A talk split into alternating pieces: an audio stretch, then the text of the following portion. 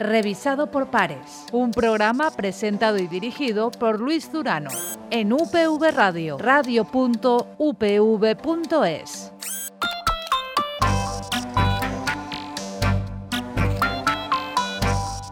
Hola y bienvenidos a una nueva temporada de Revisado por Pares, el programa de divulgación científica de UPV Radio y que nuevamente este año cuenta con la colaboración de la Fundación Española para la Ciencia y la Tecnología del Ministerio de Ciencia e Innovación.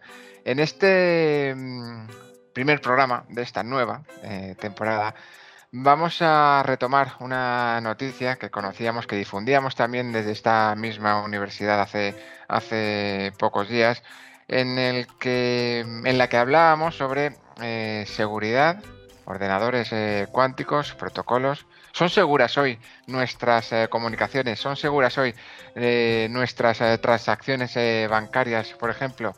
¿Lo serán en un futuro cuando se generalice el uso de ordenadores eh, cuánticos. De esto queremos hablar en el día de hoy y de ello vamos a tratar con dos eh, investigadores. Se trata de Santiago Escobar. Santiago es eh, investigador del Instituto Brain de la Universidad Politécnica de, Valencia. Santiago, muy buenas. Hola, buenas tardes. Buenos días y compartirá estos minutos con, nosotros Sonia, Sonia Santiago. Ella es eh, técnica de I+.D. en la línea de sistemas distribuidos y cloud del ITI. Sonia, muy buenas, buenos días. Hola, buenas. Y muchísimas gracias a, los dos por, compartir con nosotros este primer programa de esta nueva eh, temporada o de este nuevo año 2021. Y vamos con la primera pregunta, con la pregunta más eh, global. Sé que responder a, ello pues conllevaría mucho tiempo, pero vamos a intentar resumir. Santiago, ¿son seguras hoy nuestras eh, comunicaciones, transacciones, eh, nuestra llamada, esta misma llamada, por, por ejemplo, esta conversación por, por Teams? Bueno, la, respuesta rápida es que sí, ¿entiendes? Pero como tú dices, no, es una, es una cuestión complicada, ¿no? Entonces, eh, sí en el sentido de que, vamos, hay mucho trabajo detrás de los protocolos que se, que se utilizan, de estándares, de comités de estándares, y no son cosas así sencillas, además que llevan muchos años de preparación, de estudio, de análisis. ¿no? Entonces, hoy en día podemos decir que sí, que las comunicaciones eh, son seguras, ¿vale? pero ya no son tanto las comunicaciones, es decir, digamos que hoy en día aparecen muchos, de muchas formas, los certificados digitales que ahora están tan de moda y que los utilizamos para firmar documentos, ¿de acuerdo? Eh, otro tipo de certificados, por ejemplo, ¿no? ahora se, estila mucho que las instituciones generan certificados y lleva un numerito ¿vale? para que tú puedas comprobar que el certificado es original, ¿no? que no ha sido alterado, modificado. ¿no? Entonces, todos esos, todos esos elementos se basan más o menos en, los mismos principios. ¿vale? Es decir, en principio, un poco de, de, cifrado y descifrado ¿vale? y de cómo esas, esas claves para cifrado y descifrado se generan. ¿vale? Entonces, mientras los mecanismos que existen hoy en día, que utilizamos hoy en día, sigan siendo válidos, es decir, mientras esas claves sigan siendo lo suficientemente complicadas, lo suficientemente complejas, como para que un atacante no las pueda averiguar de forma rápida, ¿no? Mientras eso siga funcionando, podemos decir que sí, que las comunicaciones y transacciones son seguras. Sonia, ¿cómo se generan esas claves? ¿Cuál es esa ¿Cuál es la base de nuestra seguridad? Por ampliar un poquito lo que, ha comentado Santiago. Pues bueno, a ver, todo depende del sistema de descifrado que quieras utilizar. O sea, hay algunos que son más sencillos y otros son más complejos. O sea, al final, de lo que se trata es de que sea la longitud de la clave que utilizas para cifrar, pues sea lo suficientemente grande como para que, eh, por ejemplo, un atacante que te la que quiera, digamos, bueno, no es intentar averiguarlo, pero digamos generarla, por así decirlo, le cueste mucho más de, de, lo que computacionalmente puede cualquier, cualquier máquina. Entonces, pues eso depende un poco de, del sistema, del, de la aplicación que quieras proteger. Esa clave a lo mejor será más larga o más corta. En función de, por eso, por ejemplo, por los certificados digitales o las transacciones bancarias, pues utilizan sistemas de cifrado mucho más complejos que a lo mejor una cuenta de algo un poco más irrelevante como el correo electrónico, por ejemplo, que generalmente pues te piden una contraseña de de ocho caracteres. Entonces depende un poco. básicamente ese es un poco. Claro, depende del, nivel, ¿no? De, eh, del eh, nivel de seguridad y del físico que sea. Porque no olvidemos que cuanto más complejo es el sistema de cifrado, claro, más tarda todo el proceso de cifrado y descifrado. Entonces, dependiendo, hay, hay que intentar conseguir el equilibrio. Santiago, ¿qué hay detrás de un proceso de, cifrado? Eh, hablemos, por ejemplo, de los certificados digitales que, comentabas. ¿Cuál es todo el trabajo em, que nos permite, al fin y al cabo, garantizarnos que ese certificado digital nos protege? Bueno, eh, eh, como decía Sonia, hay muchos mecanismos, ¿de acuerdo? hay muchos mecanismos para, primero para generar la clave, como estábamos comentando, y luego para cifrar los mensajes, ¿vale? Entonces, como comentaba Sonia, depende un poco de la aplicación. Por ejemplo, hay cuestiones de los móviles, de Bluetooth y, de, cosas que tienen que funcionar muy rápido, ¿vale? donde se utilizan mecanismos de cifrado rápidos, como comentaba Sonia, computacionalmente. Pero claro, son dispositivos que tienen, ¿no? o en IoT, en Internet of Things, ¿no?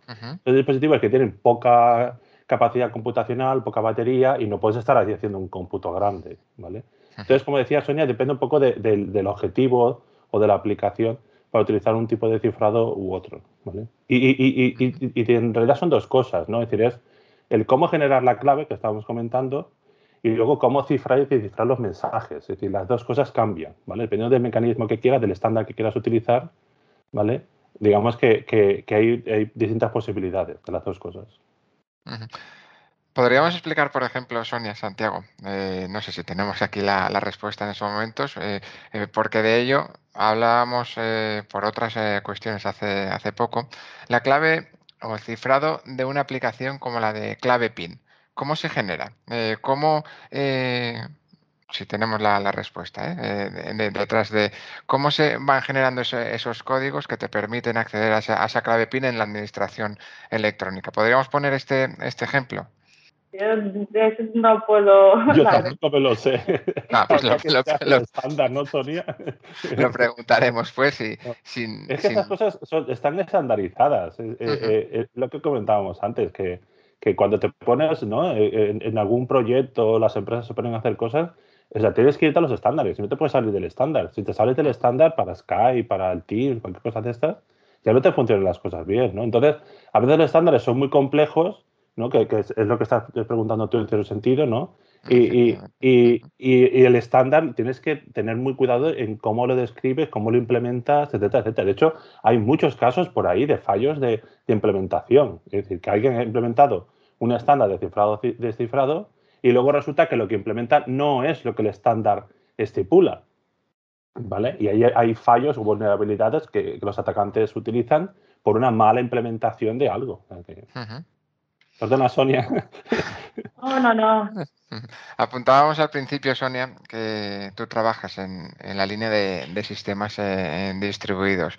Ahondemos un poquito más, o expliquemos, hagamos un poco de, divulgación. ¿Qué son los sistemas distribuidos? Y, bueno. Pues son sistemas, digamos, informáticos que se ejecutan en, distintas máquinas, no solo una máquina, sino que requiere la participación de, varios, de varios equipos. O sea, por ejemplo, el, el típico sistema de Internet of Things que mencionábamos antes, en el que tenemos varios, por ejemplo, tenemos varios dispositivos que recogen temperatura y toda esa información la envían a otro equipo. Pues eso, por ejemplo, es un sistema distribuido, porque al final eh, requiere la participación de distintas máquinas que están físicamente eh, separadas. O, por ejemplo, pues eso, pues la, tecnología blockchain, pues también es un sistema distribuido, porque también tienes una información que está en varios nodos y que cada transacción que, que se realiza, pues tú para registrarla necesitas que varios de los nodos de esa cadena pues lleguen a un consenso, digan, vale, sí, pues esta información es la que vamos a registrar. Que requiere la participación de varias unidades que, no están juntas. ¿Y cómo, se trabaja en pro de la seguridad de estos sistemas eh, distribuidos, eh, Sonia? Pues bueno, desde varios niveles. Eh, claro, tienes que tener en cuenta lo que sería, digamos, la seguridad de la propia unidad a nivel físico, que hay mucho trabajo también en tema de hardware, de sistemas operativos, digamos, seguros, y, luego toda la parte que es de, comunicación, por ejemplo, de comunicación de un nodo con otro, que ahí digamos sí que ya entraría más en juego todo lo que comentábamos de cifrado, de cifrado de la información y Entonces, no es solo desde un punto de vista, todo, bueno, en realidad, en general, toda la seguridad, pues la tienes que aplicar. muchos, en todas las capas posibles. ¿La computación en la nube, Sonia, tiene más riesgos? A ver, siempre nos da la sensación, ¿no? Nos puede dar la sensación de que sí, porque, porque digamos, eh, mm, eh, tiene que ser más accesible desde hay más puntos de entrada, por así decirlo, ¿vale? O sea, crees que estás más expuesto. Pero bueno, yo diría, bueno, no sé, tampoco, tanto. El problema, el problema un poco de los, digamos, de la computación en la nube es que eh, es una arquitectura diferente, ¿no? Digamos, a, a, la arquitectura centralizada tradicional de yo tengo mi ordenador que está solo. Entonces, claro, eso sí que requiere que tú cuando planteas pues, la arquitectura de un sistema software o cuando programas, tienes que tener más cosas en cuenta o al menos aplicar un modo de ver ese desarrollo diferente a lo tradicional. Entonces hay veces que falta un poco que tengamos esa cultura, ¿no? O, que estemos educados en, programar o en hacer las cosas pensando en, en, ese, en ese, digamos, en ese escenario. Pero tampoco diría que es mucho, mucho más arriesgado. O sea, es, es requiere un cambio de, de mentalidad a la hora de diseñar las cosas y de formación también, por tanto, Sonia. Hay que incidir más en, ese, en, ese, en ese punto, digamos. Sí, yo diría que sí, por, por eso mismo, porque eh, eh, hay más conexión, hay otras cosas a, tener en cuenta. Pero vamos, bajo mi punto de vista, los beneficios, o sea, no hay que perder nunca de vista ¿no? los beneficios que aporta la computación en la nube, que yo, bajo mi punto de vista, pues creo que compensan con creces eh, los posibles riesgos. De todas formas, también a mí me gustaría apuntar que generalmente todo el tema de la computación en la nube, pues la mayoría de todo este cómputo se aloja, o sea, se realiza en plataformas, pues eso, pues como Amazon Web Services, Microsoft Azure o, o Google Cloud, es decir, que está respaldado por empresas muy grandes que tienen sus equipos expertos en ciberseguridad. claro. Exacto, que se encargan. Quiero decir, no es que tengas a alguien que no tiene formación, tienes gente que es muy especialista en el área, que sabe muchísimo de esos temas, y ya no solo, digamos, diseñan las cosas para intentar protegerlos, sino que además tienen equipos de monitorización, es decir, porque una cosa no es el tema de seguridad, por eso digo que es muy amplio, necesitas que hacerlo que sea seguro, pero después también necesitas, una vez ya tienes eh, tu infraestructura, tu sistema, tu, tu proceso. Es una monitorización continua para comprobar, comprobar que funciona bien, que no haya que no haya ataques y que, y que si hay un ataque pues que lo puedas parar lo antes posible. Entonces no hay que perder no hay que perder de vista esa parte también. Que los usuarios estemos tranquilos, vamos. Sí, además hay muchos ejemplos ya de, éxito, ¿verdad? O sea que hay muchísimas empresas que están utilizando y que hacen computación en la nube. ¿vale? No somos conscientes porque no es una cosa que vendan las empresas, ¿no? Pero Netflix, ¿no? Muchas de estas empresas que ahora estamos utilizando, muchas de ellas se basan en, o sea, utilizan ¿no? servicios de computación en la nube porque son empresas que, claro, que están, eh, eh, digamos, desperdigadas por todo el planeta. ¿vale? Entonces, la computación en la nube es, muy apropiada para este tipo de empresas. Pues pasamos a, de hablar de computación en la nube ahora a ordenadores cuánticos, ¿os parece? Decíamos en, la, en la presentación que el Instituto Brain eh, participará a partir del mes de abril, Santiago. Sí. en, un consorcio vinculado con todos los temas que estamos hablando, en concreto para desarrollar y analizar eh, protocolos criptográficos con el objetivo de garantizar la máxima seguridad en, las comunicaciones y, decíamos, haciéndolas más resistentes incluso frente a posibles ataques con ordenadores em, cuánticos. Ahora hablaremos de esa generalización o, no de los ordenadores y de una noticia que conocíamos hace, hace, hace poquito. Pero, ¿qué riesgos eh, supone la computación cuántica. Santiago, ¿por qué este proyecto en el que participáis vosotros, participan investigadores franceses, turcos y japoneses, es importante eh, para intentar poner un parche, permitidme la, expresión, ante esos riesgos que pueda conllevar o que están asociados a, un ordenador cuántico o a la computación cuántica en general.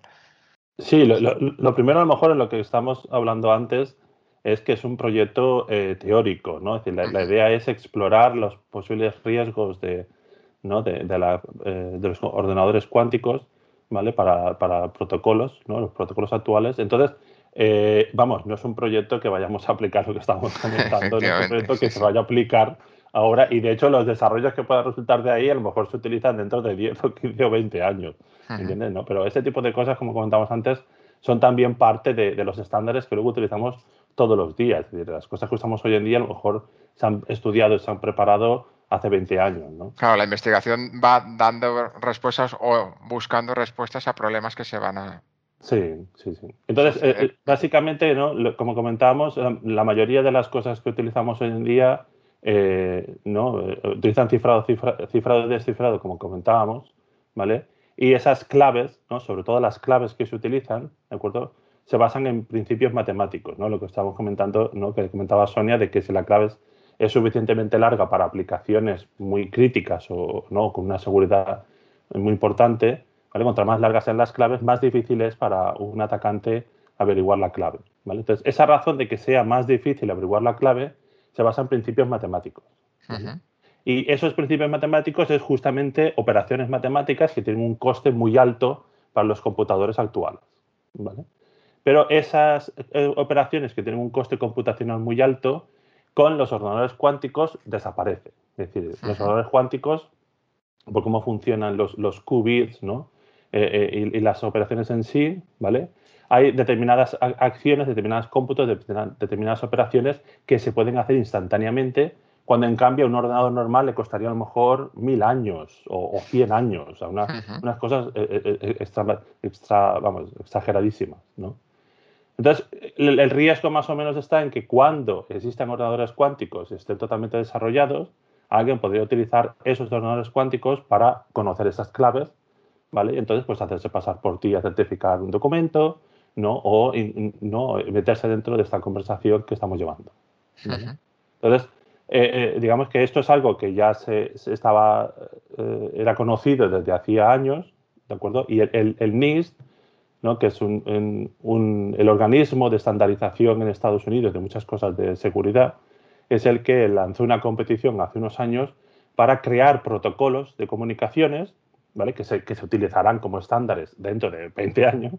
¿vale? Lanzó una competición para que investigadores de todo el mundo eh, lanzaran propuestas de nuevos protocolos de comunicaciones ¿vale? que se basan en operaciones matemáticas que no a las cuales no les afectaría la, potencia de cálculo de estos ordenadores cuánticos. Y esa es la idea, ¿no? en este proyecto que vamos a empezar, simplemente vamos a... analizar. somos cuatro nodos, el nodo francés y el nodo turco son los que trabajan definiendo esos protocolos a nivel teórico, ¿vale? Y el nodo de Japón y nosotros vamos a, digamos, a ayudarles ¿no? a analizar, a verificar, a comprobar, a buscar vulnerabilidades a esos proyectos o perdón, a esos protocolos. A esos protocolos. Son eh, primeros pasos ante amenazas futuras, como estábamos eh, diciendo, comentabas, eh, cuando estén completamente desarrollados los, los ordenadores cuánticos, decías, decías Santiago. Completamente desarrollados. Esta, esta semana veíamos, leíamos que la empresa china Spin Q Technology se propone lanzar este, este año la primera línea de, ordenadores cuánticos eh, al, mercado. Em, ¿Es un primer paso para esa generalización o, lo que presenta mm, está muy lejos de, mm, poder considerarse como mm, el ordenador cuántico al alcance de todos, por entendernos, Sonia, Santiago? Sí, no. Sí, Sonia, sí, sí. No, lo que, bueno, porque justo lo estábamos comentando eh, eso, bueno, hemos visto que la noticia, digamos, era un ordenador con poca, o sea, para lo que se pretende, digamos, tener poquita eh, capacidad de cómputo. Y eran dos qubits, si no recuerdo mal. Eh, y digamos el propósito es más pues para que para experimentar no para de cara a investigación o para docencia y, empezar a jugar un poco con, con, lo que con lo que significa esto de de la computación cuántica. Entonces yo diría que todavía está un poquito lejos, pero bueno, es, verdad primer, sí que es un primer pasito de computación cuántica, pero obviamente no para el descifrado que estamos hablando aquí. Correcto. A ver, es verdad que es, una señal de alarma, ¿no? Por así decirlo, de hay que ponerse, hay que ponerse ya las pilas, ¿no? Y, tomarlo como algo serio. Y, pero bueno, va a tener también la, la, la contrapartida de que va a poner más al alcance de la mano pues, para temas de investigación el que de verdad puedas probar la resistencia de, los del cifrado, de todos los nuevos algoritmos que, de cifrado que se están desarrollando, pues que puedas comprobar más cosas. es, un poquito la señal de alarma, pero todavía no es un peligro. Pero aunque, aún queda. Sí, Santiago. Sí, sí, sí, sí. De hecho, una de las cosas que surge en, los ordenadores cuánticos es que, eh, no lo que estaba comentando Sonia, es decir, es que ahora mismo no está muy claro, o, digamos que no está completamente estudiado el cómo desarrollar algoritmos que se ejecuten en esos ordenadores. Entonces, ¿quién te dice a ti que dentro de unos años alguien desarrolla un algoritmo ¿vale? que se ejecuta en un ordenador cuántico ¿vale? y que es capaz de hacer eh, de forma inmediata algo que en estos protocolos postcuánticos se están asumiendo que cuesta un montón? Eh, es un reto un poco eh, eh, dinámico, ¿no? O, digamos que, es una cosa un poco por explorar, ¿de acuerdo? Es decir, es importante y es interesante que, se haya descubierto, se haya detectado con tiempo y que se estén tomando medidas, que digamos que nos lo planteemos y que, se hagan cosas, ¿no? Pero, pero claro, ahora mismo, ¿qué se podrá hacer con un, ordenador cuántico? Está por ver. ¿Y cómo responderá? Hablamos, estamos eh, hablando de seguridad en, todo, en todo momento. Y vamos a hacer referencia también a otra herramienta, hemos hablado del proyecto, ahora a otra herramienta con, sello UPV que es Maud eh, NPA. Em, ¿Qué es esta herramienta y por qué es referente, eh, Santiago, en temas de, seguridad también? Sí, bueno, es, es, una herramienta de, de, eh, modelado y, análisis de protocolos de comunicaciones que desarrollamos entre la Universidad Politécnica, la Universidad de Urbana-Champaign en Estados Unidos y la Marina de Estados Unidos. Entonces llevamos ya unos 20 años, llevaremos, bueno, un poco menos de 20 años, ¿no? más o menos. ¿vale? Y, y eso, eh, existen otras herramientas a nivel internacional que realizan más o menos lo mismo. ¿vale? Cada uno tiene, digamos, sus, sus ventajas y desventajas. ¿De acuerdo? Y bueno, la hemos utilizado para analizar distintos eh, protocolos, ¿vale? Pero normalmente eh, o sea, las herramientas las hemos utilizado siempre en contextos de investigación, ¿vale? Es decir, no, no nos hemos metido, no hemos tenido financiación ni tampoco así ninguna cosa, eh, digamos, cercana de utilizarlo para protocolos nuevos o no, cosas así. Es decir, este es el primer proyecto, este con Japón, en el cual intentamos aplicarlo de forma un poco más allá de nuestra zona de confort de la herramienta. Pues ya hemos explicado un, poquito más sobre esta, sobre esta herramienta. Han ido fallando un poquito también las, las eh, comunicaciones ahora en este último, en este último tramo. Por eh, mi parte, eh, volvemos al, al principio. ¿Son seguras las comunicaciones? Sí, ese es el mensaje que podemos trasladar. ¿Lo seguirán siendo en un futuro?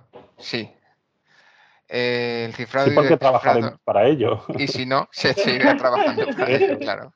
Desde, desde el ITI, desde, desde el Instituto Brain. ¿Y mm, cuáles son, por cerrar, eh, Sonia, eh, Santiago, los principales desafíos que desde el ITI, desde el Brain, desde vuestros respectivos grupos de, de investigación os plantea a día de hoy la seguridad en, en este caso, en, el campo de, la informática, en la seguridad para los usuarios y a nivel general. Sonia. Sí, pues bueno, un poco eso, ¿no? Garantizar eh, la seguridad de las comunicaciones y, por ejemplo, en el caso del ITI, que se dedica también mucho a, temas de Big Data y, y compartir, digamos, ahora también están empezando, digamos, a, participar en lo que sería, digamos, compartir datos, conjuntos de datos con, con, otros institutos o con otros o con otros usuarios de otras partes del mundo. Entonces, digamos, en la parte de ITI, la parte que yo conozco más, un poco más todo, sobre todo ahí, sobre todo el, tema de la seguridad de la información a la hora de manipularla y de poder compartirla. Santiago más allá del reto que supone este, este proyecto con este consorcio japonés, euro-japonés, vamos, ¿cuál sería? Sí, el, BRAIN es un instituto de inteligencia artificial y entonces en, BRAIN que se cubren muchos aspectos de inteligencia artificial, ¿no? Uno de ellos, que, distintas personas dentro del instituto están interesadas y trabajan en ello, es un poco la, seguridad de, de, esos mecanismos de inteligencia artificial. ¿vale? Entonces, no, para nosotros el reto está en que ahora mismo se diseñan muchísimas cosas, ¿vale? Es decir, obviamente lo que comentábamos del Internet of Things, etcétera, etcétera, hay dispositivos con, capacidades computacionales por todos sitios, ¿vale? ¿Eh? Entonces, esos mecanismos, como comentaba antes Sonia, ¿no? Todo eso, de, esos sistemas distribuidos, esos eh, aparatitos en todos los sitios tienen problemas de seguridad, pero si además les pones ciertas capacidades inteligentes, pues todavía más.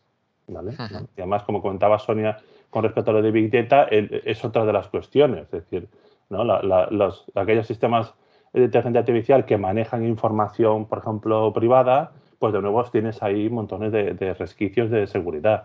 ¿Cómo hacen eso? ¿Cómo no lo hacen? ¿no? Y, además aparecen en las noticias cada dos por tres. ¿Entendés? sistemas de, yo qué sé, de reconocimiento que no reconocen a las personas de color porque no están entrenados de forma correcta.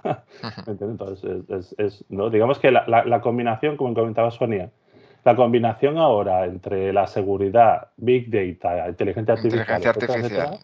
sí, es, hay grandes desafíos, vamos. Hay muchísimos retos ahí en la combinación de todas esas cosas. Y se irá respondiendo desde el Instituto Bren, desde el ITI, desde otros muchos y muchos centros de, investigación, eh, por supuesto y volveremos a recurrir a, vosotros, Sonia, Santiago, para seguir hablando o analizando, abordando los avances que se vayan dando en, este, en este campo. A los dos, de nuevo, muchas gracias por, por haber compartido con nosotros este primer programa del año 2021 de, revisado por pares y, y hasta la próxima. Gracias a ti. Gracias. Pues como decíamos, cerramos este especial revisado por padres dedicado a la seguridad informática, seguridad de todos nosotros. Al, fin y al cabo volvemos en un par de semanas de nuevo aquí en UPV Radio, de nuevo con la colaboración de la Fundación Española para la Ciencia y la Tecnología del Ministerio de Ciencia e Innovación. Muchas gracias por estar ahí.